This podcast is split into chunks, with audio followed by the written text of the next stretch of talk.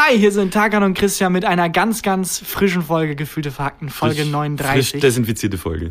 ist eine, eine ganz frisch desinfizierte Folge. Die Folge trägt sieben Atemschutzmasken, einfach um auf Nummer sicher zu gehen. Also wir haben alles aus dem Supermarkt an Nudeln leer gekauft für diese Folge hier. Äh, weil es kann sein, dass wir länger sitzen, falls jeden Moment die Nachricht bekommt, dass äh, Quarantäne angesagt ist für ganz Deutschland. Aus Angst vor Corona. Deswegen, Ja. wir sind gut vorbereitet. Sieben Liter Desinfektionsspray, 7000 Atemschutzmasken und sieben Kilo Nudeln. Das ist gar nicht so viel, sieben Kilo. Nö, aber ich weiß, wie lange würden dir sieben Kilo Nudeln reichen? Je nachdem, also für mich alleine, Nur sieben Tage wahrscheinlich, ich weiß es nicht. ist das nicht ein Buch von dir? Sieben Kilo in sieben Tagen? Sieben Nudeln in drei Tagen. nee, das sieben Nudeln in drei Tagen klingt wie ein, wie ein Porno von äh, Tina Lisa. Oh Gott. Oh Gott. Nein. Entschuldigung. es ist noch viel, viel Naja. mehr passiert aber als Corona. Ähm, wir haben beide Fernsehen geguckt. Du hast Pocher gegen Wendler geguckt. Ich habe Bocher gegen Wendler geguckt. Ich habe Love is Blind auf Netflix gesehen. Also wir haben uns die unwürdigsten Shows der letzten Woche aufgeteilt. Ja, es ist ja noch viel mehr passiert, ne? Irgendwie Flair hat Stress mit der ganzen Welt. Ja, das stimmt. Und irgendwas mit Shark war auch. Ja. Late Night Berlin ist komplett gefaked. Und, äh, und die krasseste Nachricht übrigens. Ich, ich weiß nicht warum, aber ich bin der einzige Mensch, habe ich das Gefühl, der diese Nachricht mitbekommen hat. Okay. Eigentlich müsste da jeder ständig drüber sprechen. Also es ist krasser als Corona. Es ist die krasseste Nachricht der letzten zwei Wochen eigentlich. What? Die hast du wahrscheinlich auch nicht mitbekommen. Ich, die, damit starten wir gleich als erstes. Okay, Erstmal der Trenner. Hier ist Gefühle Fakten Folge 39. los.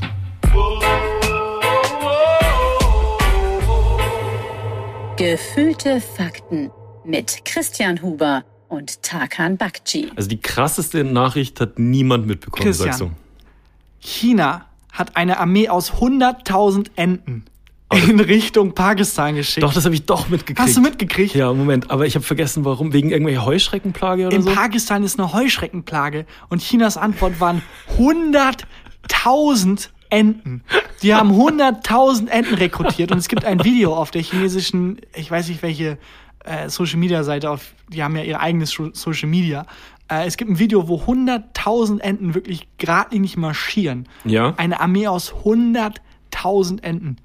Ähm, also, weil, weil die Chinesen in Pakistan helfen wollen, diese Heuschreckenplage einzudämmen. Ja, genau. Die haben sich gedacht, sag mal, wir haben, wir wollen ein bisschen ablenken davon, dass bei uns Corona angefangen hat. Wir Ja. machen irgendwas Cooles. Hier sind 100.000 Enten, die schicken wir jetzt auf dem Landweg in Richtung Pakistan. Die marschieren jetzt in Aber der müssen Kolonne. die laufen? Warum können die nicht fliegen? Die also in Enten? dem Video, was ich gesehen habe, war es wirklich wie so eine riesige Invasionsarmee, die einfach so gewatschelt ist.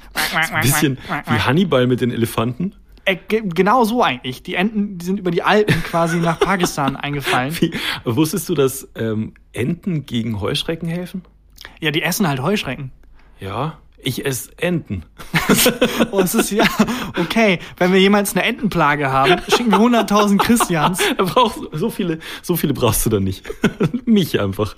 Aber wie weird auch für die Enten, die dann eingezogen werden, so um in den Krieg gegen die Heuschrecken zu gehen. Aber es ist ja wie Schlaraffenland für die. Es sei denn, die mögen keine Heuschrecken. Stell dir vor, du bist eine Ente und du magst keine Heuschrecken. Und dann wirst du da eingezogen. Aber denkst du, die kommen dann auch wieder so aus Pakistan, so wie die ähm, Kriegsheimkehrer nach, nach Nam oder so?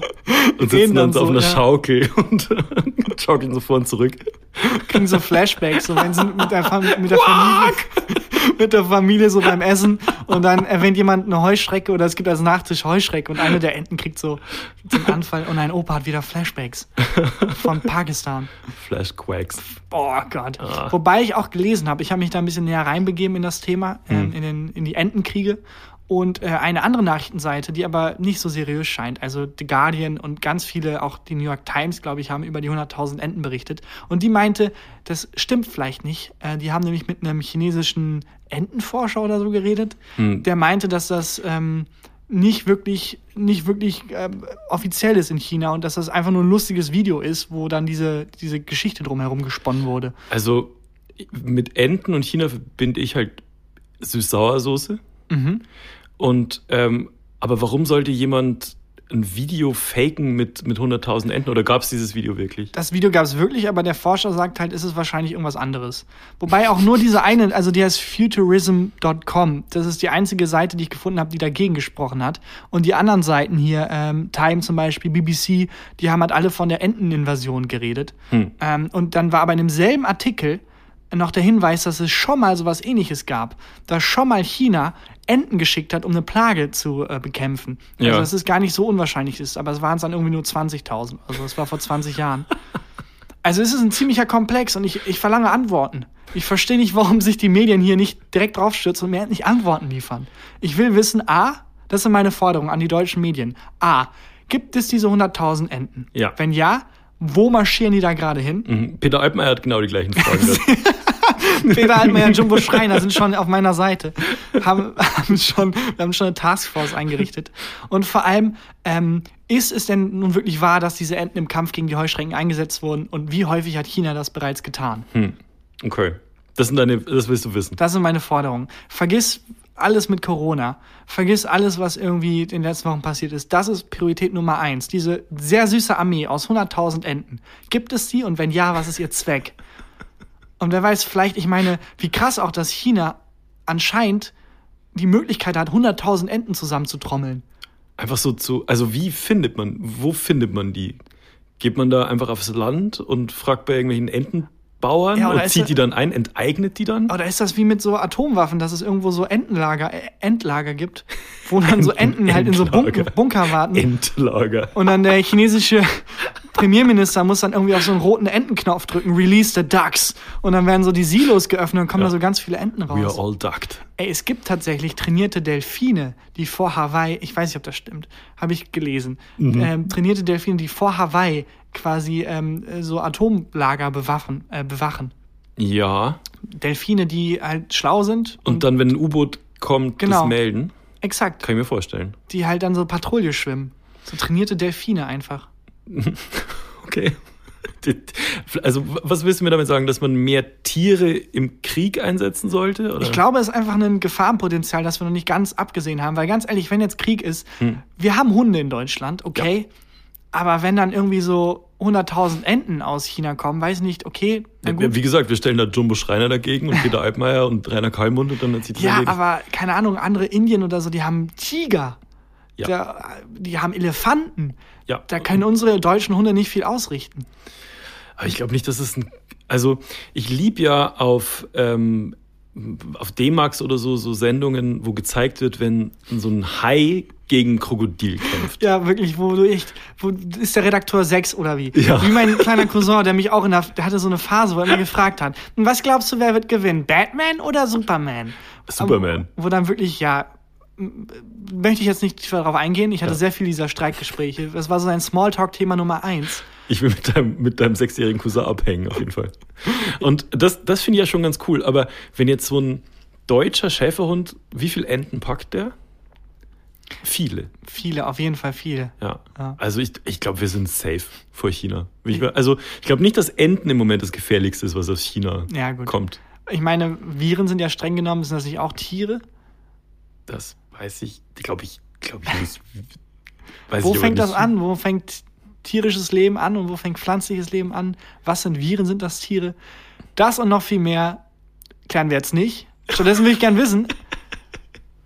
Ähm, ich, mir leid, ich kann es nicht länger aufschieben. Ja. Du hast Pocher gegen Wendler gesehen. Ja, das war, das war auch wie so ein bisschen wie so eine Ente gegen so einen deutschen Schäferhund. Also das war, Wer ist der deutsche Schäferhund in der Gleichung? nee, es sind, eigentlich sind es beides. Also es war wirklich, es war wirklich verstörend. Es war wirklich wahnsinnig verstörend, weil ähm, du hast einfach gemerkt, dass die Redaktion und die, die Produktionsfirma, die das gemacht hat, sich das Konzept innerhalb von sieben Minuten ausdenken musste. Ähm, das Ganze wirkte einfach wie so eine komplette Probe eigentlich. Und ähm, die, also Pocher musste gegen Wendler irgendwie Spiel spielen und, und Wendler Aber gegen Pocher. das war kurz. eine Katastrophe. Aber so ganz kurz, ich habe den ganzen Vorlauf noch mitbekommen, nämlich dass sich Oliver Pocher irgendwann an, der, an, an dem Wendler abgearbeitet Ja, hat, genau. schon vor Monaten angefangen hat, irgendwie jedes Video und alles, was der Ja, Wendler macht, zu parodieren. Aber Ja. parodieren ist in seinem Fall einfach, wie man im Kindergarten halt Sachen parodiert hat. So, wenn man so die Stimme verstellt, wenn irgendwie der Michael Wendler gesagt hat, hallo Leute, hat der Oliver Pocher gesagt, äh, hallo Leute. Ja. Weißt du, es waren wirklich jetzt nicht, da war kein doppelter Boden bei oder so. Es war einfach Nee, da gab es keine zweite Ebene. Aber trotzdem Nee, hat es also- wohl, kam das wohl so gut an, dass Pocher in der Zeit, wo er den Wendler ähm, parodiert hat, seine Instagram-Follower verdreifacht hat. er hat sich halt, das ist halt so unwürdig, er hat sich halt an dem Wendler hochgezogen und das sagt, sehr, das sagt mehr über den Pocher aus als über den Wendler. Mhm. Ich feiere den auch nicht. Aber trotzdem war es so ein bisschen wie so ein Autounfall. Ich konnte nicht weggucken. Ähm, und es war wirklich, also sie mussten so Sachen machen wie, ähm, jeder hatte von denen einen Schwamm auf den Kopf geklebt Okay. und dann mussten die zu einem Wassertank laufen, den Schwamm mit Wasser äh, aufsaugen lassen und das dann an so einer Wand ähm, ja, leer drücken. Und wer als erstes einen Eimer voll hatte, hatte das Spiel dann gewonnen. Oder die mussten gegeneinander Memory spielen. Und sorry, sowas. ich muss noch mal ganz kurz nachfragen. Die Idee dahinter war, die beiden, also Oliver Pocher Hm. hat sich so, findet den Wendler so scheiße, weil er den Wendler so würdelos findet, dass er denkt, ich mache mit dem zusammen ein Format auf RTL, in dem ich Schwämme ausdrücke. ja, die wurden beide erpresst mit Geld, glaube ich. Ich glaube auch. Aber also, das ist wirklich unwürdig. Ich dachte, das wäre sowas wie Promi-Boxen, ehrlich gesagt. Ja, nee, also es war wirklich nur einfach diese, es war wie Schlag den Raab in ganz, ganz, ganz, ganz arm. Und daneben saß die ganze Zeit irgendwie, saß die Laura, also die Freundin vom, äh, vom Wendler und die, dann die Freundin vom, vom Pocher. Und dann mussten, wurden die die ganze Zeit interviewt und wussten beide auch nicht so genau, was sie sagen sollen. Also es war irgendwie, es war ganz, es war furchtbar. Oh Gott. Ja. mit so einem ähnlichen Gefühl habe ich auf äh, Netflix die Dating-Show Love is Blind angefangen. Ich weiß nicht, ob du von der gehört hast. Nee. Die wurde mir vorgeschlagen. Ähm, übrigens, ganz kurzer Zwischenschub, Mini, nochmal Spontanrubrik. Heute habe ich gelernt, das. Vorschaubilder, heute habe ich gelernt, das. Vorschaubilder auf Netflix sind personalisiert. Das heißt, wenn du eine Serie auf Netflix siehst, das Vorschaubild dazu, das ist auf dich abgestimmt. Du siehst, Das wenn du, Bild ist sogar auf mich wenn du abgestimmt. Stranger Things siehst, das Bild, was du hinter dem Schriftzug Stranger Things siehst, Ja. sieht anders aus als das, was ich sehe. Wirklich? Es gibt einen Algorithmus, der aus, dem, äh, aus der Serie alle Frames durchgeht, die raussucht, die sich für einen, für einen äh, quasi Banner eignen würden. Dann kommt ein Mensch, sortiert da nochmal aus und dann wird das mit deinen persönlichen Präferenzen gedeckt und dann wird für dich ein individuell gestaltetes Banner quasi gemacht. Wie wäre das Banner dann so, wären 100.000 Enten. Ja, Also- exakt. Wenn du halt, genau, aber das ist so gruselig, wenn du halt, wenn die jetzt uns mithören, Netflix, und merken, ja, guck mal, die interessieren sich so für Enten, dann suchen die aus Stranger Things die eine Szene aus, wo eine Ente ist. Und dann ist das das Vorschaubild. Deswegen können auch, also wenn ich irgendwie einen Film gucke und ich gucke gerne Actionfilme, dann sehen halt alle meine Banner ein bisschen mehr nach Action aus. Ach krass. Und wenn dann halt in diesem Actionfilm eine Liebesszene ist und ich eigentlich mögen, mag ich mehr Liebesfilme und Netflix weiß das, dann suchen die halt die Szene aus, wo halt das aussieht, als wäre es ein Liebesfilm. Das ist krass. Und deswegen sind auch so häufig auf den Bannern nicht die Protagonisten drauf. Naja, das war ein kurzer Einschub. Ich habe auf jeden Fall Love is Blind auf Netflix gesehen, weil das Vorschaubild, also es hat gestartet. Ich glaube, ich weiß nicht, ob du das auch häufig hast, die Problematik. Ich habe das nicht ausgestellt bekommen, dass Netflix sofort Sachen startet, wenn ich da drei Ja, da, Sekunden drauf darüber habe ich mich ja auf Twitter letztens so aufgeregt und das ging ja so ein bisschen viral und auch andere Leute haben sich darüber aufgeregt und Netflix hat das ja dann, nachdem Leute sich in den sozialen Netzwerken aufgeregt hatten, eingefühlt, dass man das ausstellen ah, kann. du hast das. Nicht alleine, aber Nee, ganz wir viele. verkaufen es aber so. Ja. Netflix hat, geschehen. vor Christian Huber eingeknickt. ähm, das ist Wahnsinn. Das, also, das ist cool, dass das passiert ist, aber bei mir ist es halt losgegangen und ich dachte, Hm. das ist der absolute Wahnsinn. Diese Show, also Netflix ist ja eigentlich, wenn man das im Kopf hat, so hochproduzierte, äh, fiktionale Sachen, krasse Filme. Und das war halt einfach eine Reality-Show von Hm. Okay. Netflix produziert. Und das Konzept ist, ähm, die sehen sich nicht. Also es gibt Männer und Frauen. Ja. Und die sehen sich nicht, die reden halt miteinander und dann haben die Zeit, ähm, irgendwie drei Tage miteinander zu reden, über so, halt, die sind räumlich getrennt. Ja. Und dann können sie sich entscheiden, ob sie jemanden haben, dem sie einen Heiratsantrag machen wollen. What? Und dann heiraten die in zwei Wochen. Also sie sehen sich dann zum ersten Mal und dann begleitet man die bis zur Hochzeit in zwei Wochen. Ernsthaft? Es ist so absurd, ich dachte, das ist so eine große Scheiße, wie soll das auch funktionieren? Ich habe angefangen zu gucken und es, die erste Folge war so, so schlimm. Es war das Schlimmste, was ich je gesehen habe. Du hast Und- nicht Pocher gegen Wendler geguckt. ja, und vor allem habe ich dann natürlich, also eine Folge geht eine Stunde und ich habe alle zehn Folgen in drei Tagen geguckt. also, das muss man, muss man mal sagen. Es war die größte Scheiße überhaupt, aber es Aber war wo, so wo hat es dich denn gekriegt? Also wo war der, war es dann so emotional und musstest du mitheulen Das- oder war es so, sind die Leute so kacke, dass man sich besser fühlt oder? Das Ding ist, die sind halt einfach dramaturgische Genies bei Netflix. Ja. Also entweder ist es komplett gefaked, aber dann werden die Leute die besten Schauspieler aller Zeiten. Und ich habe jetzt Nicht noch, so wie bei Late Night Berlin. Ja, aber ganz im Ernst, also entweder haben die da 30 Jahre lang irgendwie einen Megaschauspieler komplett geheim gehalten, der einfach sofort einen Oscar gewinnen könnte und den Hm. nur für diese Show eingesetzt. Ähm, oder ist es halt nicht gestellt, sondern es ist einfach sehr, sehr clever erzählt. Mhm. Also die Leute bei Netflix haben einfach, sind einfach dramaturgische Genies. Also, aber nochmal, wo, bei welcher Emotion hat es dich denn Es ist, es ist nicht nur die Emotion, es ist erzählt, jede Folge ist erzählt wie ein Film. Es Ah, gibt einen okay. Teaser, es gibt äh, einen, einen Anfang, Ja. wo die Charaktere vorgestellt werden, dann gibt es ein auslösendes, auslösendes Moment, wo dann Ja. was schief geht und dann gibt es einen äh, Punkt in der Mitte, wo du Ja. denkst, oh fuck, jetzt ist alles am Arsch oder Mhm. jetzt ist jetzt ist voll krass und dann gibt es am Ende nochmal, äh, wie sich wieder alles regelt und ganz am Ende nochmal so ein Ausblick, holy shit, aber da kommt was Neues auf dich zu. Ach, krass. Also jede Folge ist so eine Reise. Es ist am Anfang krasser, in der Mitte flacht es ein bisschen ab äh, und gegen Ende wieder mega stark. Und ähm, es ist wirklich absurd, weil es ist so amerikanisch. Aber sollte man es gucken oder sollte man es gar nicht erst anfangen? Man soll es auf jeden Fall gucken, aber vor allem, um es zu hassen, weil es ist das Amerikanischste überhaupt. Okay. Es ist halt diese, diese ganzen Leute sind so tragische Figuren eigentlich, weil die sind alle so besessen von dem, ich muss die eine große wahre Liebe finden. Und die haben auch alle, die machen das sich so retrospektiv biegen sich das so zurecht. Ja, als ich die das erste Mal gehört habe, wusste ich, das ist die eine. Und die haben all diese Disney-Fantasie im Kopf. Es gibt eine Person auf der Welt, die ist für mich richtig, die muss ich finden und die muss ich heiraten und ich muss damit der Kinder kriegen, weil das ist der Weg, der vorgeschriebene und mir läuft die Zeit davon. Also Aber du weißt ja auch, wie solche Shows gemacht werden. Ja? Da sind ja dann auch Leute außenrum um die Kandidatinnen und Kandidaten, die denen das vielleicht auch ein bisschen einreden. Zu 100 Prozent, aber du merkst es in jeder Faser jedes Körpers dieser Menschen, dass die einfach komplett indoktriniert sind von der Vorstellung, fuck, ich bin ein Versager, Ja, wenn ich nicht die eine wahre, shot. wenn ich nicht die Ja. eine wahre Liebe finde und Kinder Ja. kriege und die haben diesen vorgezeichneten gesellschaftlichen Weg und dieses komplette pathetische, oh, ich liebe dich über alles und wo du weißt, ja, das sagt er jetzt. Mhm. Aber ich will nicht spoilern, es gibt einen, der ist bisexuell. Und er hat halt auch einen Heiratsantrag gemacht und dann äh, hat die angenommen und es war halt wirklich so, oh, ich liebe dich über alles und wir werden durch dick und dünn gehen und so. Und dann hat er halt gebeichtet, dass er bisexuell ist und dann gab es mega Zoff und dann ist es zerbrochen. Wo du denkst, ja, was soll denn das? Also dieses Ganze, dieses Ganze davor mit ich liebe dich über alles Ja. und die wahre Liebe und das hat nicht mal überstanden, also das war ein Riesenskandal, dass er einfach mal Männer gebumst hat, so was eigentlich komplett egal ist. Ja. Ähm, aber das meine ich, dieses, dieses Hollywood-Ding. Man hat die eine wahre große Liebe und so das Bullshit. Man hat eine Beziehung und dann arbeitet man und man wächst miteinander. Und ist es nicht, entweder passt alles zu 100 Prozent oder es passt gar nichts. Und man muss sofort heiraten oder man kann es direkt sein lassen. So, das ist so absurd einfach. Trotzdem hast du zehn Folgen geguckt. Ja, weil es unfassbar gut erzählt ist. Und man will natürlich auch wissen, wer von den Leuten heiratet am Ende und wer nicht. Ja. Ähm, ja. Das ist auch was ich übrigens in, in äh, Liebesfilmen so geil finde. Immer der Konflikt in jedem Liebesfilm ist immer, äh, wir lieben uns, Mhm. Es passiert was Schlimmes, Mhm. ähm, wir haben vergessen, dass wir uns lieben und am Ende wird der Konflikt dadurch gelöst, dass der eine dem anderen beweist, aber wir lieben uns doch.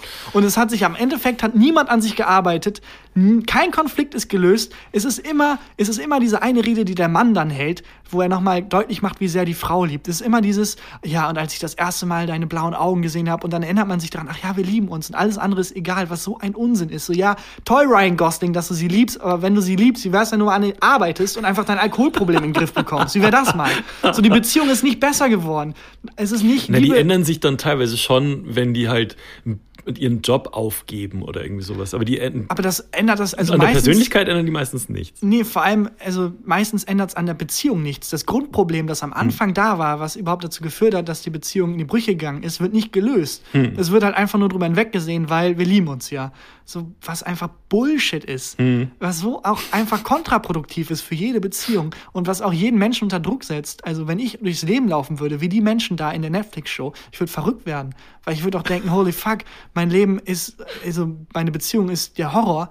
Wobei Nein, die Beziehung, wenn die so ablaufen würde, wäre die der Horror. Wenn du nach zwei Minuten den Menschen fürs Leben gefunden hast, wenn du nach zwei Minuten übermitteln kannst, was es braucht, um mit dir zu leben, dann bist du vielleicht von der Persönlichkeit, vielleicht ist einfach nicht viel da. So wie tief kann die Beziehung gehen? Was soll der Bullshit? Ja, also ich, ich sehe, dass sie das sehr beschäftigt hat. Ja, total. letzten- Ich fand das so. Also ich habe wirklich, das sind zehn Stunden, die ich mir in drei Tagen reingeballert hat und ich bin wirklich, ich war so tief. Musstest du nicht arbeiten? Ja, das ist der Grund, warum ich jetzt auch seit zehn Tagen nicht geduscht habe und wirklich einfach nicht geschlafen. Aber ich bin so tief in der Gedankenwelt drin gewesen, dass es also unfassbar, dass ich gemerkt habe, wie viel Propaganda wir eigentlich ausgesetzt sind, Ja, aber was, du was musst dir mal geben, wie gut, angeht. wie gut die erzählen können und wie schlecht dann so ähm, Pocher versus Wendler erzählt ist. Also das, da hast du ja sogar einen Konflikt. Ne? Das ist ja eine gute Vorgeschichte. Die zwei hassen sich, weil der eine den anderen auf Social-Media-Kanälen aufzieht.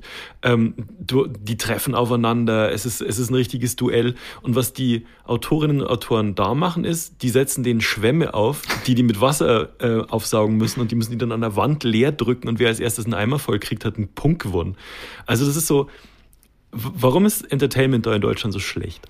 Weil ähm, ich glaube, man in Deutschland nicht verstanden hat, dass Entertainment gehört. Ich glaube, da hat jemand gerade Flaschen in den Flur geworfen. Ich glaube, man hört es. Man hat es, glaube ich, nicht gehört. Ich habe es gerade geklärt, wie sonst was. Egal. Ja. Äh, Ich glaube, weil, und das ist das Late Night Berlin-Problem, da hat sich ein, da hat sich einfach ein journalistisches Kollektiv dran gesetzt, aufzudecken, Hm. dass Sachen bei Late Night Berlin gestellt sind, wo du denkst, Alter, what? Natürlich Ja. drehen die da Schnittbilder nach oder keine Ahnung. Ja, und dann ist halt auch mal ein Einspieler halt nicht so, wie er erzählt wird. Das ist halt einfach Fernsehen. Ja, so. natürlich Ich ist Edin die Hasanovic nicht in Lebensgefahr, Ja, aber es wird halt genau. geil erzählt, das gehört dazu. Genau. Also die, Mann. die haben ja auch keine Verantwortung. Also ich verstehe nicht, das kann ich gar nicht nachvollziehen. Also Ich finde es trotzdem wack, dass, ähm, keine Ahnung, man kann halt auch, da war zum Beispiel ein Einspieler mit, ähm, erstmal um alle an Bord zu holen. Äh, es wurde von, ähm, ich weiß gar nicht, wie die heißen, SDRGF oder so, Steuerung F. ähm, aufgedeckt äh, mit einer wirklich 30-Minuten-Reportage, was alles bei Late Night Berlin und Joko und Klaas gefaked ist und inszeniert ist. Und ähm, äh, teilweise, wo ich denke, ja, ein bisschen wack, dass sie das inszeniert haben, zum Beispiel, wo Klaas äh, einen Fahrraddieb auf frischer Tat ertappt hat Ja. oder so. Denke, ja, aber man hätte es auch, mit- man hätte es auch echt durchziehen können. Ich meine, bei der BTF, lass dich überwachen, das ist ja auch, das könnte man auch faken, aber dann wäre es halt auch wirklich tatsächlich nur halb so lustig. Und ich denke, ja gut, da haben die schon einen Punkt, aber andererseits ist es auch vollkommen egal.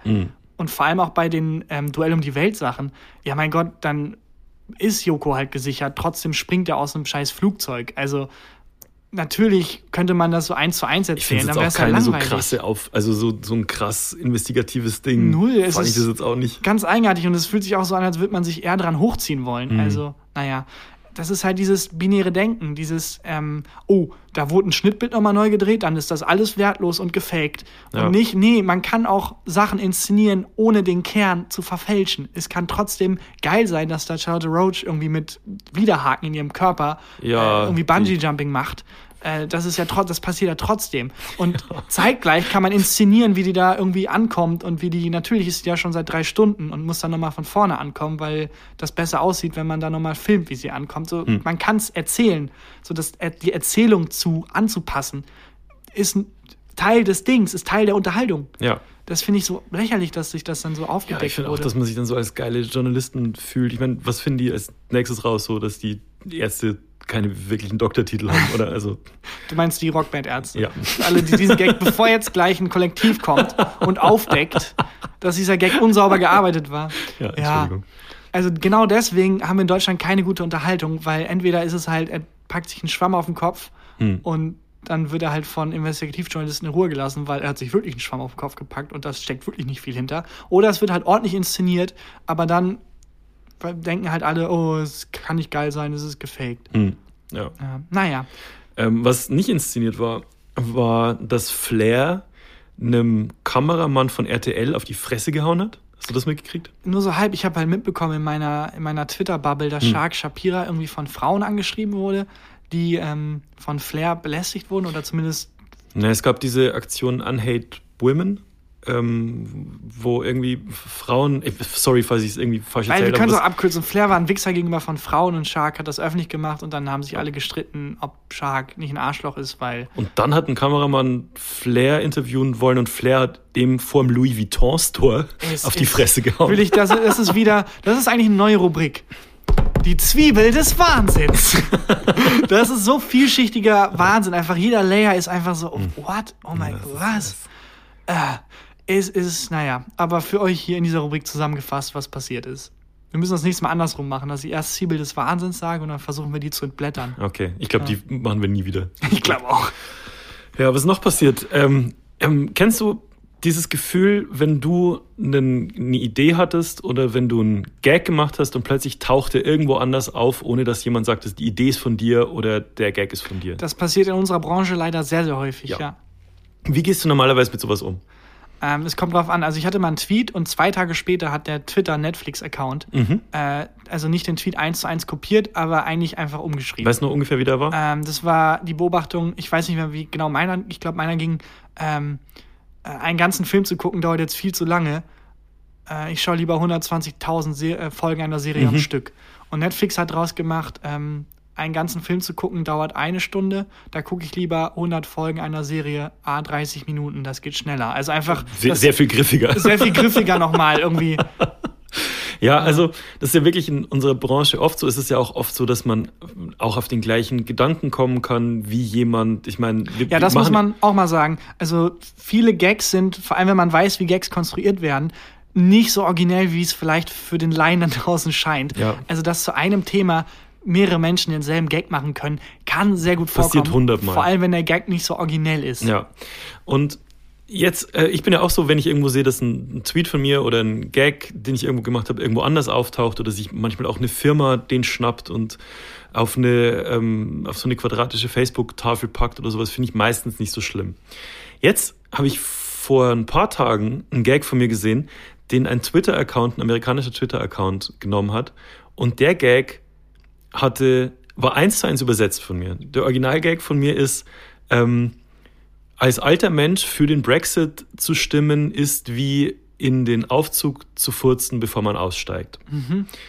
Ist okayer Gag so. Ist Nö, in ist Deutschland auch ganz so ein bisschen gut, viral gegangen, war okay. Jetzt habe ich gesehen, dass vorgestern den ein amerikanischer Twitter-Account sich ähm, übersetzt hat, wo ich mir auch denke, so, okay, bisschen late to the party. so, ist auch schon ein bisschen Sie haben alle noch Love is. Blind ge gebinged. Ja, wahrscheinlich. Und der Tweet auf Englisch, das war ähm, farting in, äh, nee, nee, ähm, voting for the Brexit as an old person is like farting in the elevator. Ähm, der hatte 250.000 Likes und irgendwie 120.000 Retweets. Und da dachte ich mir so, das Original von mir hatte, weiß ich nicht, irgendwie 5.000 oder 6.000 Likes. Aber ganz kurz, ähm, die, der Typ, der das getweetet hat, was war da? Ist das einfach ein random Twitter-Account? Ist das, Das ist ein, ein riesengroßer Twitter-Account mit irgendwie 2,5 Millionen Followern oder so. und das ist eine Person oder ist das, Das sowas wie ich Fuck nicht. Jerry? ich glaube, es ist sowas wie, wie Weil, Fuck Jerry. ja, dann ist es sehr, sehr wahrscheinlich, dass sie das tatsächlich geklaut haben, Mhm. weil das ist halt das Geschäftsmodell von, also es gibt ja so Gibt's ja in Deutschland auch. Äh, Instagram-Seiten oder sowas oder Twitter-Seiten, da sind halt dann drei Social-Media-Redakteure, die halt das ganze Internet durchforsten Ja. und dann einfach Sachen klauen. Genau. Und damit Traffic generieren und dann Werbung machen und dann Geld. Genau, also das ist ja in, in Deutschland bei Made My Day gibt's ja da auch oder ähm, schwarzer Kaffee und, und solche, Keine solche Ahnung, Seiten. ja. Gibt's ja da auch, die einfach ähm, halt Inhalte klauen und dann bei sich posten und ja, wie du sagst, dann halt Likes und Traffic generieren und dann halt bei sich Werbung schalten oder T-Shirts verkaufen mit diesen Sprüchen. Ja. Und normalerweise denke ich mir so, fuck it. Aber das ist so, Das ist krank. da, da, da hat's kurz das tut halt mein so Ego weh. kurz gekitzelt so. Weißt ja, du? aber es tut auch weh, weil du kannst nichts machen. Also kannst schon was machen, Nee, aber ist lächerlich, wenn du was machst. was also du musst halt runterschlucken einfach. Ja. Ich habe dann, ich hab dann einfach nur auf den Tweet auf Deutsch geschrieben, Auge. Ja, aber das versteht halt auch niemand. Niemand versteht. Nur, nur für mich gemacht. Niemand versteht das. Ich würde ja anfangen, äh, Tweets von dem Social Media Account dann zu klauen. Ja. Aber nee, ach Quatsch, das ist auch Bullshit. Nee, einfach, Ja. es ist einfach so, dass man das eigene Ego runterschlucken muss, glaube ich. Ja, wobei es schon theoretisch müsste man ja davor geschützt sein als Kreativer, weil das Ja. ja dein, Aber gibt es ja auch Gerichtsurteile dazu? Das ist, ist ja immer eine Frage von Schöpfungshöhe. ja, Und es gibt ja Gerichtsurteile dazu, dass ein Tweet oder ein Gag oder ähm, halt was von dieser Länge an Text nicht ein gewisses, äh, eine gewisse Schöpfungshöhe überschreitet und du somit keine Rechte dran hast. ja, das finde ich so lange nachvollziehbar, wie anscheinend ja doch genug Höhe da ist, um Geld zu machen mit dem Inhalt. Also das Mm, Ja, finde ich das Du könntest ja auch miese. Geld damit machen. Ja, aber ich kann ja, das, das ist ja mein Argument. Also anscheinend steckt ja doch was Wertvolles drin, was Schützenswertes Ja, drin. das stimmt. Weil ich das in Geld umwandeln Aber, aber äh, Schöpfungshöhe bedeutet auch, dass es einfach jedem anderen hätte einfallen können. ja, aber das, ja, Das stimmt aber nicht. Das ist, halt, Dann- das ist halt wie bei moderner Kunst so. Wenn du sagst, ja, das hätte ich auch machen können, ja, aber Hast hast, du du, nicht. halt nicht. du hast es halt nicht gemacht. ja, und das ist, also das Argument verstehe ich nur so halb, weil ich meine, so ein Tisch kann auch jeder Tischlern. Mhm. So ein halb, ja, das stimmt auch nicht so richtig. Aber naja, ist auch egal. Ähm, bevor wir uns jetzt in einer Bubble-Diskussion verlieren, Ja. ich kann sehr gut nachvollziehen, dass sich das extrem gewurmt hat. Ja, also nur kurz eigentlich, weil ich halt schon die Einstellung eigentlich habe, was ich ins Internet schreibe, ist weg. So, Ja. Deswegen Also- habe ich schon sehr häufig ähm, Depression reingeschrieben oder aber funktioniert Ähm, nicht. äh, Panikattacken oder äh, aber ja. Naja, das ist auf jeden Fall auch passiert. ja. Wobei man aufpassen muss. Depression, ich habe zum Glück keine. Das ist ein klinischer Begriff. Ähm, da nicht jetzt medizinischer Begriff, meine ich. Da jetzt nichts vermischen, bevor gleich Steuerung F kommt und hier nochmal so richtig nachschnüffelt, welche Gags denn eigentlich medizinisch richtig sind. Wobei die von Steuerung F auch äh, Reportagen machen, die ich ganz cool finde. Ja, also die, die sind ja von, von Funk und so. Ich habe letztens von denen eine geguckt, da ging es um Exorzismus. Und das war echt ganz geil. Also, dass es auch in Deutschland immer noch ähm, katholische Gemeinden äh, gibt, die Exorzisten beschäftigen. What? Ja. Und ähm, Aber was machen die? einen Exorzismus betreiben. Also wenn Ist jemand. das legal? Mh, eigentlich nicht. Aber das ist dann so unter dem Deckmantel der Kirche. Ähm, Wird es Okay. dann, also einfach mal bei, bei YouTube die Doku von Steuerung F über Exorzismus gucken. Das ist ganz schön verstörend. Das ist krank. Das Schlimme bei der Kirche ist ja, dass vor allem, also, ähm, wenn die Kirche schützt dich halt sehr stark und genau Mhm. deswegen zieht es halt Leute an. Wenn du zum Beispiel pädophil bist, ist es ja ein super smarter Move zur Kirche zu gehen, weil du weißt, am Moment mal, wenn das auffliegt, werde ich von denen geschützt. Mhm. Und dadurch tut sich die Kirche halt dreifach keinen Gefallen, weil die halt erstens Menschen anzieht, zweitens dann halt Auszieht. auszieht und drittens äh, alle in die Hölle kommen, wenn das, was sie da glauben, stimmt. Ah, Stimmt, ja, richtig. Ah, ja. Ich, bin, ich bin, bin nicht mehr in der Kirche. Das so. Und ich freue mich jedes Mal, auch falscher Ausdruck, ich freue mich jedes Mal, wenn es einen Skandal gibt, weil ich mir denke, ich bin nicht mehr dabei. Ja, Aber, ich finde ähm, aber ja. genauso gut kann man halt, also das ist halt auch Unsinn zu sagen, die Kirche, weil die, die machen ja auch geile Sachen. Nicht viele. Doch, die Kirche macht auch gute Sachen. Ja. Ja, zum Beispiel Bibel TV, hast du das mal geguckt? Das ist geile Unterhaltung. Da muss ich auch sagen, da hat sich jemand alles zu Herzen genommen, was wir gerade besprochen haben. Da hat jemand gedacht, Dramaturgie, viel halt einfach Also Wie ist, authentisch. Wie ist Bibel TV? Wird da, werden da so, also ich weiß es wirklich nicht, werden da so Gottesdienste übertragen? Oder das Problem ist, ist, das? ich weiß es auch nicht. Okay. Ich dachte nur, ich wollte auf den schnellstmöglichen Gag kommen. Und ja. Ja, und morgen ist er dann bei, ich weiß nicht, wie die Seite hieß. Ja, und dann heißt es, it's like in Bible TV. It's auf Englisch so schlecht übersetzt. Ja. Naja. Nochmal zurück zu Love is Blind. Okay. Äh, da kommt Aber wir heute. haben ja auch noch nicht lange genug drüber geredet. Sorry, das hat mich, ich bin wirklich wie so ein, ich habe mich da so komplett reingelegt, einfach auch in die ganze Gedankenwelt Hm. aus, äh, es gibt nur die eine wahre Liebe und äh, Liebe heißt, ich muss nie wieder Konflikte lösen zwischenmenschlich. Ähm, es gibt eine Reunion. Mhm. Äh, heute Donnerstag, wenn die Folge rauskommt. Und ich, also es ist jetzt ein Tag vor Donnerstag. Das ist zwei, Tage, vor Donnerstag. Ähm, ich kann es kaum erwarten. Das, also ich so. kann es kaum erwarten, da Mhm. reinzuschalten. Ich bin so gehuckt. Das ist, passiert mir selten. Also ich gucke auch nie, also es gibt ja Leute, die gucken irgendwie den Dschungel oder so und dann ironisch. Hm. Habe ich also gar nicht, nie. Und ich muss mir leider eingestehen, ich finde die Serie geil, auch komplett unironisch geil. Merkt man gar nicht. Also ich dachte, kommt, kommt nicht so rüber eigentlich. Ich hasse es, aber es ist ein ganz neues Gefühl für mich. Ich hasse es, aber ich liebe es auch. Ja. So geht's mit dem McDonalds essen. Ja, und äh, mir geht's auch mit dem Preppen so. Also mit diesem, äh, mit diesem Sachen auf Vorrat kaufen. Ich hasse das auch, dass Menschen das machen. Ich mache Ja. es auch nicht. Aber die Vorstellung finde ich auch geil irgendwie. Ich find's geil, Vorräte zu haben. Ich irgendwie. finde es auch Das geil. Ich mag es auch, Dinge zu organisieren und so.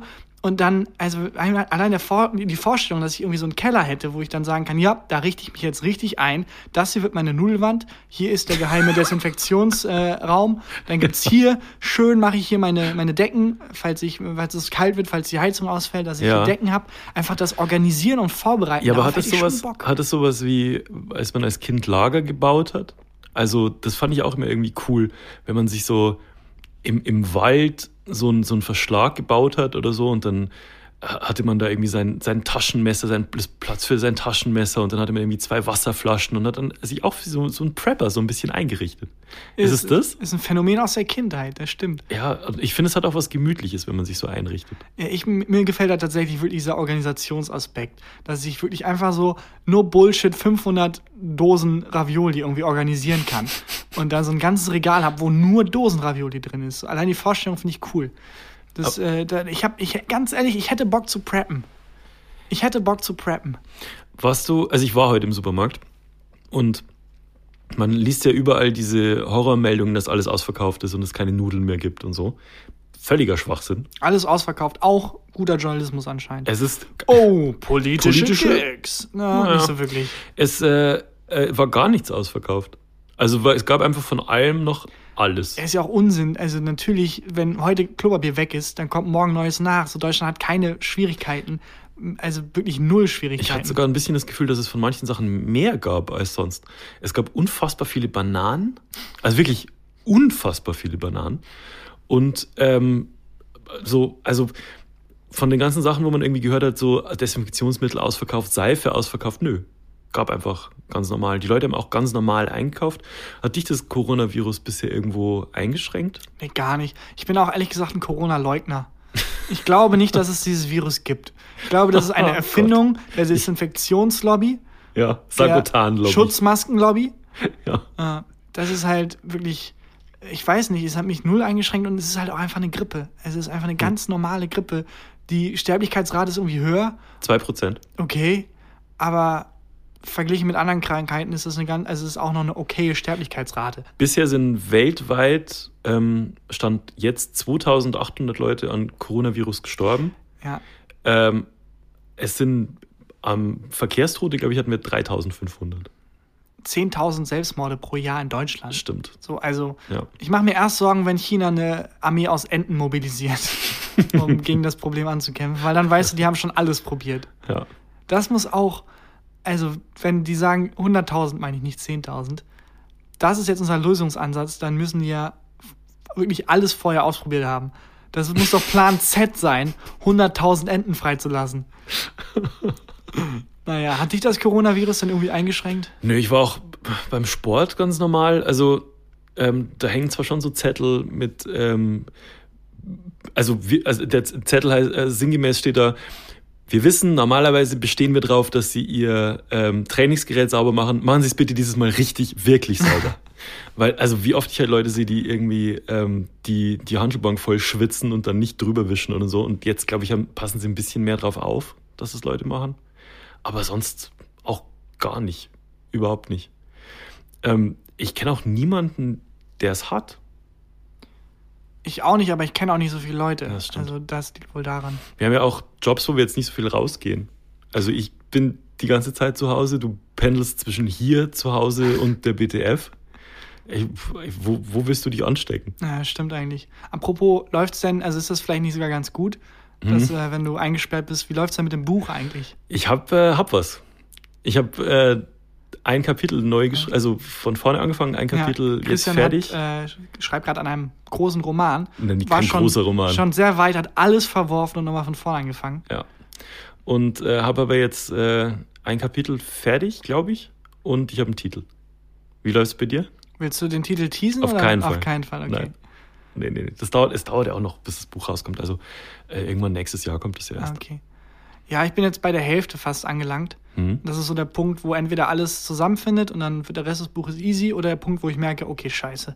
Ich hätte, das ist alles, passt alles vorne und hinten nicht zusammen. Hast du dir nicht vorher den Midpoint überlegt? Doch, doch, klar, aber ähm, dann wird dann wird's halt ernst und weil dann wird halt klar, ob das, was ich mir theoretisch überlegt Mhm. habe, dann auch aufgeht. Also, weil bis dahin hat man ja die Saat gepflanzt und wenn du merkst, ja, aber das ist hier Kraut und Rüben, Mhm. da, wie soll ich jetzt das hier aufgehen lassen? Das, das weigert sich das Buch. Ja. Ähm, aber bisher sieht's ganz gut aus. Ich finde, ähm, das ist die Disziplin zu haben, eher auf den ersten 60 bis 80 Seiten relativ viele Probleme ähm, für deine Figur zu erschaffen, damit du das restliche Buch was hast, was du lösen kannst. Das finde ich so, das finde ich echt schwierig. Ja, aber wäre auch geil, so der Herr der Ringe und diesen, der Ring ist so, also der Berg, wo das reinschmeißen müssen, ist einfach direkt nebenan. Und dann die restlichen drei Teile einfach nur so, ja. Und jetzt? So, du musst ja natürlich, weil sonst ist das der Dann Buch gucken zu wie Love Ende. is Blind. So, wenn du keine Probleme etablierst, gibt's nichts, was, also dann ist es dieses äh, Liebe auf den ersten Blick Phänomen. ja, So, dann, ja, dann läuft halt alles. ja, Dann, okay, von mir aus, dann entwickelt ihr euch nicht weiter. ja.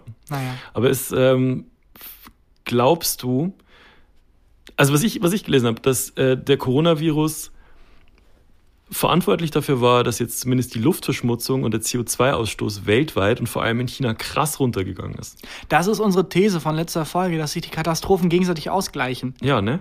Ja, wobei ich das nicht ganz verstehe. Der ist runtergegangen, weil die einfach alle zu Hause bleiben gerade. Genau, weil die zu Hause bleiben müssen und weil die ganzen, weil die Produktion runtergefahren wurde und so weiter. Also, ich glaube, die Welt sagt einfach, machen wir zwei Wochen Pause jetzt. Das wird der Welt so gut tun. Ja. Einfach so international Pause einfach. Zwei Wochen. Was wirst du machen, wenn du jetzt Also du musst ja im Moment auch sehr viel arbeiten. Du musst in der, in der Bild- und Tonfabrik gerade wahnsinnig viel Kram schreiben, nebenbei Buch schreiben, Podcast machen, auftreten und so weiter. Wenn du jetzt einfach zwei Wochen Zeit hättest und machen könntest, was du, was du wolltest, was würdest du machen? Das kommt ganz drauf an. In diesem fiktionalen Szenario ist Love is Blind Staffel 2 schon raus? ist in diesem fiktionalen Szenario Love is Blind Staffel 2 verfügbar? Weil wenn ja, dann schaue ich genau das. Ja. Aber das ist ja, hast du ja dann nach 10 Stunden durch. Ja, das stimmt. Hast ja noch 13 Tage dann. Also ich habe vor allem auch das tragische Gefühl, dass meine Freizeit momentan, also mein Arbeiten ist momentan ähm, auf den Arbeitsrechner schauen, auf den Arbeitsbildschirm Hm. schauen und meine Freizeit ist auf den Freizeitbildschirm schauen. Der Freizeitbildschirm. Also man wechselt ja wirklich nur noch Bildschirme. Also Ja. man sitzt vor dem Rechner und dann geht man nach Hause und sitzt vor dem Fernseher. Und ich glaube, wenn ich jetzt so zwei Wochen komplett nichts hätte, Hm. auch keinen Druck und ich darf auch nicht arbeiten, dann würde ich mir auch vornehmen, vielleicht zu versuchen, mal wieder rauszukommen, Mhm. mal wieder irgendwas zu machen, wie, keine Ahnung, Gitarre lernen oder Klavier lernen. Du hast auch mal Gesangsunterricht genommen, ne? Ja, das war schrecklich. Aber es war wie, war wie so ein, also manche Menschen springen Bungee, ich habe halt Gesangsunterricht genommen, weil ich kann wirklich nicht singen. Wenn ich singe, dann wirklich rufen die Leute den Tierschutz, weil die denken, da sterben gerade Babyrobben oder so. Das ist oder so ein ganz weirder Paarungsschrei von Orang-Utans oder sowas. es ist wirklich unfassbar, wie schlecht ich singen kann. Und ich dachte irgendwann, ich, das kann doch nicht angehen. Also ich wollte niemals gut singen können, Hm. aber ich wollte einfach auf ein normales Level, so wie jemand, der einen Autounfall hat und nicht gut gehen kann, dann erstmal in die Reha geht, um normal gehen zu können. So, ich wollte halt in die Reha, um wieder, um, um normal einfach singen zu können. So bei Happy Okay. Birthday, dass mich Leute nicht angucken, weil ich selbst das schief singe. Weißt du, dieses Level an So- komplett, Ja. ich bin wirklich, also komplett weit weg davon, normal zu singen. Und das würdest du wieder machen, also du wirst wieder ein Hobby anfangen. Genau, aber nicht singen. Äh, Weil singen, das Gesangsunterricht war Stunde Nummer eins, ja komm, lass uns doch mal was singen. Wo ich meinte, ich, ja, ich bin hier, um das zu lernen. Du sagst ja auch nicht zum Fahrschüler, alles klar, und jetzt 180 auf der Autobahn. So, nee, sag mir doch erstmal, wo das Gaspedal ist. So, Ja. Ich weiß nichts und es war sehr schwer zu kommunizieren, dieser Person, die einfach perfekt singen kann, zu kommunizieren, du, das ist was, es gibt Menschen, also ich kann, ich kann Aber das ist das gar nicht, nicht. der Job des Menschen Ja, aber als der, Lehrer? Natürlich, aber der ist halt gewohnt, dass Leute da hinkommen, die sagen, ja, ich kann ganz okay singen und Okay, ich würde gern mhm. besser singen und guck mal, hier sind Techniken. Es ist wirklich einfach das Verständnis dafür, wenn man was gut kann, dass aber das nicht das selbstverständlich dauert doch ist. genauso lang, bis dein Lehrer das verstanden hat, bis er dich das erste Mal hat singen lassen. Ja, Dann muss doch, ach so, Ja, deswegen sind sie hier. absolut, aber nochmal, ist sie musste sehr, sehr weit runtersteigen, äh, was, was Selbstverständlichkeit Hm. angeht. Es ist wirklich dann zu den Basics, so wirklich, mach mal A und dann mache ich äh, also wirklich, Ich kann als- auch nicht singen. Wenn du jemanden fragen würdest, in die Hände zu klatschen und er stampft mit den Füßen und du musst wirklich ganz weit vorne anfangen und sagen, okay, Ein bisschen- das sind deine Hände. Wie wenn man dich nach Fußball fragt. Ein bisschen genauso ist es. Mhm. Also mh, sogar noch einen Ticken schlimmer. Hast du das eigentlich mitgekriegt, dass äh, Dietmar Hopp ähm, in, in sämtlichen Fuß oder in ganz vielen Fußballstadien beleidigt wurde aufs Übelste? Das habe ich insofern mitbekommen, als dass das, ähm, ähm, der ist Milliardär, ne? Mhm. Und da wurde dann irgendwie, ich habe die Nachricht nur mitbekommen, dass ein ähm, dass äh, eine Einheit irgendwie, ne, dass es so ein offizielles Verfahren jetzt gibt und dass so eine so eine Taskforce quasi gegründet wurde. ja, also es war so, dass ähm, also Hopp ist ähm, Mäzen bei dem Fußballverein äh, TSG Hoffenheim Mhm. und ähm, der hat einfach Hoffenheim so ein ganz, war so ein ganz kleiner Dorfverein und der hat einfach private Milliarden da reingesteckt und aus dem Verein einen Bundesliga-Verein gemacht. Also halt wirklich mh, Kommerzialisierung hoch 100. Was jetzt im Profifußball nicht so wahnsinnig selten ist. Also hinter jedem großen Nimm Verein. das jetzt nicht vorweg. Störung F will da nämlich eine große Doku drüber machen, dass im Fußball viel Geld verdient wird. Äh, weil vielleicht spielen die gar nicht nur, weil es ihnen Spaß macht. Habe ich, also ehrlich gesagt, ich weiß es nicht. Ich will jetzt nichts vorwegnehmen. Keine Investigativreportage. Grimme-Preis an Bakti. Ähm, ja, und dann äh, ist es, der ist auf jeden Fall äh, so die Hassfigur, also äh, Hopp ist so die Hassfigur von, von sogenannten Ultra-Fans, die halt den, für sich beanspruchen, den Fußball mehr zu lieben als der Durchschnittsfan. Und die haben koordiniert im Stadion, in den verschiedenen Stadien Aktionen gemacht, ähm, wo die so Plakate gehisst haben mit Hopp, du Hurensohn und so. Und daraufhin wurden halt Spiele abgebrochen. What? Ja, der Schiedsrichter und auch die Spieler haben irgendwann gesagt, so das ist äh, so krass und so unter der Gürtellinie, so spielen wir halt nicht Dass weiter. da einfach du Hurensohn stand, war so ja, es ist halt so ein Riesen, waren halt Riesenplakate und Okay. also es war. Aber war wenn ich, wenn ich eins aus der Fußballwelt immer mal wieder mitbekomme, dann, dass gewisse Fußballspieler, vor allem ausländische, echt einfach sich freuen würden, wenn sie zur Abwechslung mal nur Hurensohn genannt das werden. ist, und genau das war dann das Problem, dass die Diskussion halt losging, warum bricht man jetzt ein Spiel ab, weil ein Milliardär beleidigt wird, aber Affenlaute sind okay. aber Affenlaute sind okay. das ist So. wirklich unfassbar. Und das ist auch richtig. Also das ist auch ähm, eine richtige Diskussion, das zu sagen. Aber ich hatte halt die Meinung oder habe immer noch die Meinung, dass man irgendwo halt anfangen muss. Und wenn halt angefangen bei diesen Schmähplakaten das gegen ist- den Einzelnen, wenn Hass gegen den Einzelnen geht, wenn es da zu weit geht, dann kann man da genauso abbrechen. Aber genau das ist ja die Kritik, dass da nicht angefangen wird. Angefangen wäre es, wenn es heißt, wir machen jetzt was gegen Hass im Stadion, wir fangen jetzt bei Hop an, aber es wird nicht Mhm. Ja, angefangen, sondern es greift ein anderer Mechanismus. Es, Ja. es greift nicht der Mechanismus, wir müssen vor Hass im Stadion endlich was dagegen tun oder davor schützen. Es greift der Mechanismus, hier ist jemand mit Macht, wir müssen jemanden mit Macht Das- schützen. das ist ein Und das Problem. hört genau dann auf, wenn der Typ mit Macht irgendwie dann äh, geschützt wurde. Ich, dann ich geht's hoffe, dass es weiter. nicht so ist. Und ich hoffe halt, dass es nicht so ist. Ich hoffe, dass der DFB halt gecheckt hat, ähm, dass man generell was gegen Hass machen muss. Auf keinen Fall. Ich- ich- Auf ich keinen hoffe es. Fall. Keine Auf gar keinen Fall. Weil dafür müssen Leute beim DFB setzen, die nicht selber, denen nicht alles scheißegal ist. Und ganz ehrlich, wer in, in Katar irgendwie da WM spielen lässt, dem ist alles scheißegal. Ja, Das kann mir keiner Das erzählen. ist richtig. Ja. Das ist, das ist ein, ein Problem ähm, von dieser ganzen Diskussion. Und das andere ist halt dieses Bigotte von diesen äh, Ultras zu sagen, ähm, wir haben was gegen diesen einen Mäzen.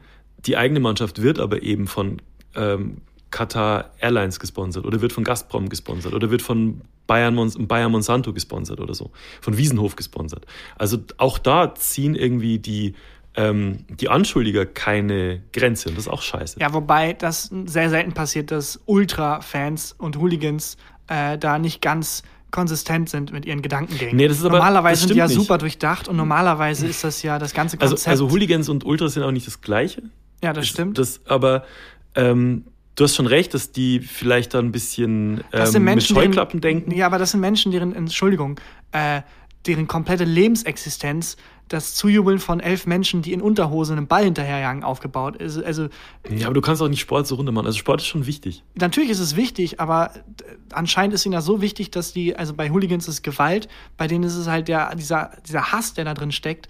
Ähm, also, wenn der so wichtig ist, dann geht es längst nicht mehr um diesen Sport. Nee, das ist das, ist das Problem. Und das meine ich Das damit. ist den, das Also- ist den Leuten halt, ähm, die schieben halt vor, dass es um den Sport geht, aber ich habe auch Ja. das Gefühl, die suchen halt ein Ventil. Für, Weil egal wie, wie krass du vorm Fernseher sitzt und Bayern anbrüllst, wenn ich sage, du, Alter, es ist nur ein Sport und komm mal runter, dann schreist du mich an, aber du würdest ja niemals was machen, was in der echten Welt, also du würdest mich ja nicht schlagen oder so. Du würdest ja nie, ah, weiß ich nicht.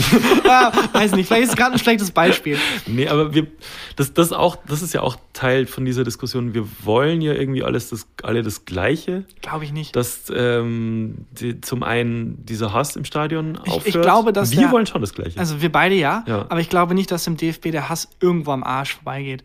Das äh, weiß ich wirklich, auch nicht. denen ist das, alles ist egal. Alles das so ist, schwierig. das, ich glaube, es ist sehr einfach. Da ist ein Mensch mit Hass, den schützt man und wenn er geschützt wurde, ist der Rest ist, ist egal. Mensch mit Macht, meinst du? Mit Macht meine ich, sorry. Ja. Ja. Und ich finde auch so Ich absurd. hoffe halt nicht. Ja? Ja. Ich finde so absurd von der Außensicht, als jemand, der wirklich gar nichts, also ich kann es wirklich gar nicht nachvollziehen, wie Hm. einem das ähm, äh, wichtig sein kann, ohne das jetzt absprechen zu Nee, wollen. nee, klar. also dafür sind mir halt Sachen wichtig, die auch lächerlich sind. Also so ein Wenn ich jetzt was gegen Love is Blind sagen ja, würde. eben.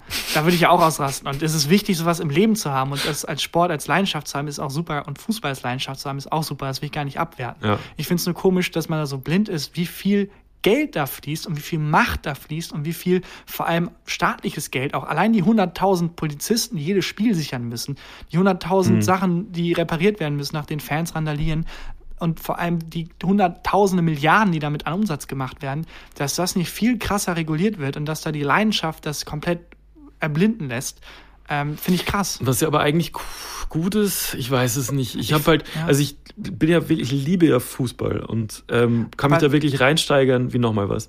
Aber ich kann nicht verstehen, wie man seinen Hass und seinen Frust dann gegen einen Einzelnen richten kann und alles andere ausblenden kann. Das verstehe ich einfach nicht. Ja, Und ich verstehe auch nicht, wie diese Leidenschaft irgendwie das ähm, einem selber, einen selber ähm, das Gefühl gibt, es ist jetzt gerechtfertigt, rassistisch, offen, krass, böse, rassistisch zu sein. Das ja, verstehe ich auch nicht. Ich glaube aber auch, dass da das grundlegende Problem nicht ist, dass Nee, es sind Fußball einfach da- Arschlöcher. Der, ja, das sind halt, ja genau, das sind halt auch Rassisten. Also muss man Ja. auch mal sagen, nur weil du Fußballfan bist, heißt es, ist, also Fußball und Sport kann verbinden, aber es gibt auch viele Leute, die sind einfach, wenn die halt jetzt nicht Fußball Stadien randalieren würden, dann würden die halt in Rugby-Stadien randalieren, so dass das so austauschbar ist. Ja, oder ein Job oder, Oder was ich, sind halt, die sind halt überall Arschlöcher und halt Ja. auch im Fußballstadion Arschlöcher. Ja, aber mein Argument war eigentlich eher, ich finde es also unfassbar, dass äh, da so viel Geld und Macht fließt und warum das nicht Hm. unterbunden wird oder warum das nicht reguliert wird, staatlich. Ich weiß nicht, wie Da wird Steuern- Fußball verstaat, verstaatlichen.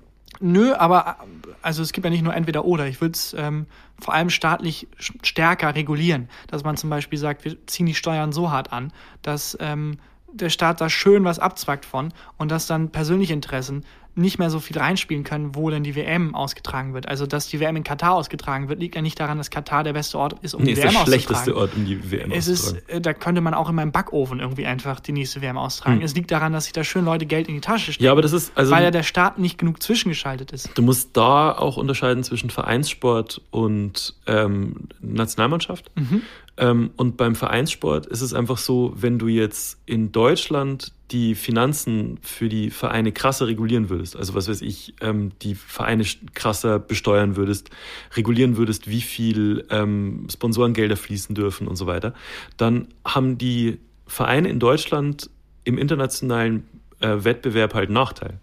Weißt du, also du spielst ja, wenn du jetzt FC Bayern bist, spielst du ja nicht nur gegen Wolfsburg und spielst ja nicht nur gegen Bremen und andere Bundesligamannschaften, sondern du spielst ja auch in der Champions League gegen Real Madrid, gegen Manchester City und so weiter. Und die sind halt finanziell dann viel besser gestellt als du, sprich, du kannst da nicht mehr mithalten. Deswegen reguliert man das auch nicht. Mhm. Und was passiert dann nochmal genau? Dann sind deutsche Mannschaften einfach schlechter.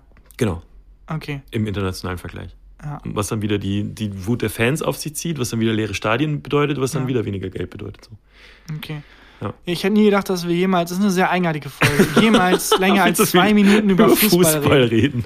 Aber es ist ja, also das, was da passiert ist, da ist ja Fußball nur die Basis, die auch ähm, was anderes hätte sein können. Also es hätte ja auch, was weiß ich, äh, auf einem Konzert sowas passieren können. oder Ja, und ich glaube, es ist auch eine Parabel zu dem, was äh, ständig passiert, nämlich, Mhm. dass wenn ich irgendwie ein kleines Verbrechen begehe, die ganze Härte des Rechtsstaats auf mir lastet, aber wenn da irgendwelche Banken Oh, jetzt tausende geht's in das nächste Level. Ja. Steuern hinterziehen, dann ist es okay. So, dann wird das halt verjährt lassen. Dann ist es dann nicht mal ein Steuertyp, der das irgendwie checkt, sondern dann, also bei mir wird, bei mir wird direkt eine Taskforce einge, Kommen eingebaut. 100.000 Enten kommen. 100.000 Enden werden losgeschickt.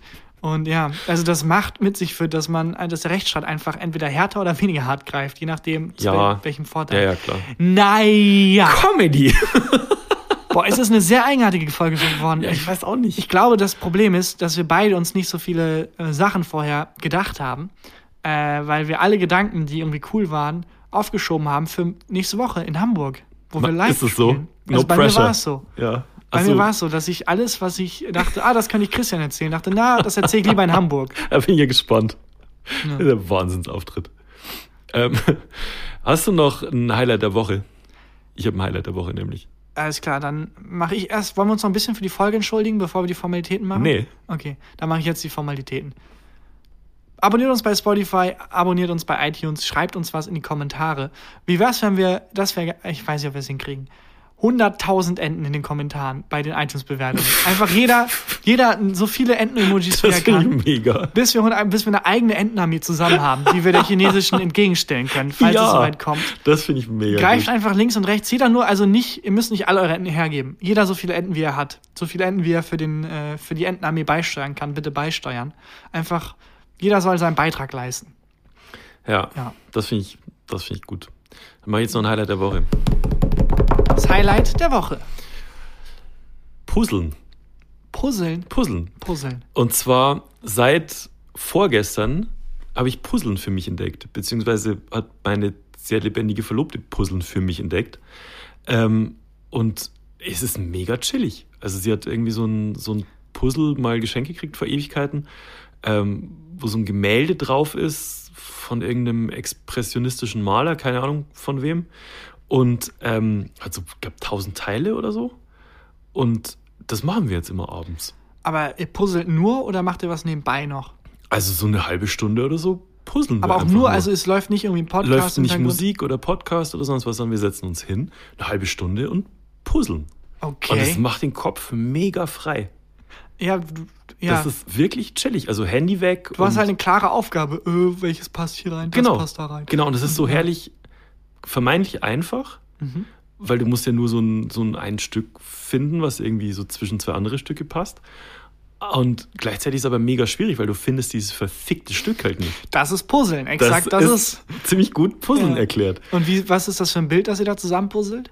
Das ist irgendwie so ein, ich kann es jetzt einmal zeigen, es ist schwer zu erklären. Das sind Menschen, die verschwommen in einem Garten gezeichnet sind. Okay. Es ist Aber ihr seid nicht so, ihr hängt euch das dann nicht auf, wenn es fertig ist. bescheuert, nee. Kann nee, ja nee, sein. das geht nur, geht nur darum, dieses, ähm, den Kopf halt frei zu Ich hänge mir häufig Puzzle auf, aber es sind dann Puzzle mit nur einem Teil. Es sind Bilder. Hm, Den Gag, glaube ich, ist schon viermal gemacht. Ich liebe den Gag. Ich liebe, es ist einer, also ich bin auf sehr wenig stolz auf den Gag, auf die Beobachtung bin ich sehr, sehr Ja, stolz. morgen Bilder übersetzt. Sind, ja, äh, Pictures are just puzzles with one piece. Ja, sehr gut. Bilder sind bloß Puzzle mit einem Teil. Und damit aus dieser sehr eigenartigen Folge. Es war eine eigenartige Folge. Es war ich ganz weiß eigenartig. auch nicht irgendwie, aber irgendwie ist das vielleicht auch, vielleicht sollte ein Podcast so sein, wie? dass man sich hinsetzt und einfach, Nee, lass mal wieder zurück zur alter Form finden. und äh, mittelmäßige Gags machen und nicht einfach nur über Fußball reden.